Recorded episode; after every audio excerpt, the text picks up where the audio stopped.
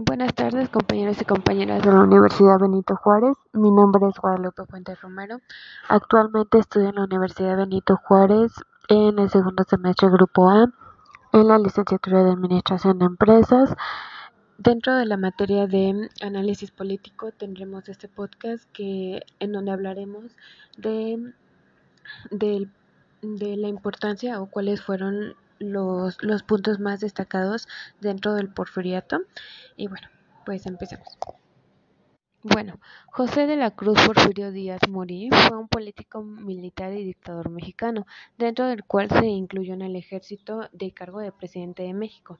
Tuvo una extensión sin precedentes, llegando a los 30 años, con 105 días, en este lapso de la historia mexicana que se denomina porfiriato. Nació el 15 de septiembre de 1830 en Oaxaca de Juárez y falleció el 2 de julio de 1915 en París, Francia. Dentro de los lapsos de presidente de México fue desde 1884 hasta 1911. ¿Cuáles fueron los impulsos dentro de México como presidente que obtuvo Porfirio Díaz? Bueno, dentro de las primeras tenemos que la, educación. Desde 1890 tenía como obra más importante la organización y la educación de la, de preparatoria bajo la adopción del método científico de un origen de pedagogía mexicana. Después tenemos la construcción del ferrocarril.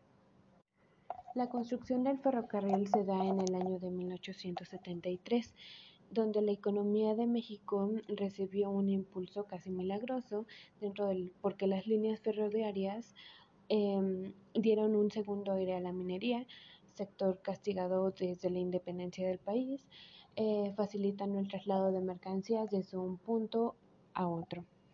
También ayudó a la inversión extranjera de, bueno, dentro de las principales inversionistas que tuvo México en ese entonces dentro del porfiriato, era Estados Unidos y Gran Bretaña, entre otros.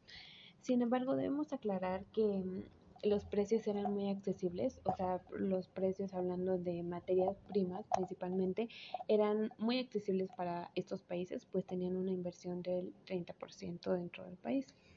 Y por último, y debemos destacar que teníamos el telégrafo, que durante el año del porfiriato las líneas eh, telegráficas alcanzaron 40.000 kilómetros de longitud y más de 400 oficinas dentro del país debido a una fuerte inversión extranjera por la, la abogada del mandatario. Y bueno, por último destaquemos otro punto importante de Porfirio Díaz, que es que bueno que dentro de desde 1888 a 1910 las inversiones mineras crecieron en 340%, alcanzando desde 1911 en un total de cerca de 324 millones de dólares. El 80% de estos costos de producción eran una propiedad estadounidense.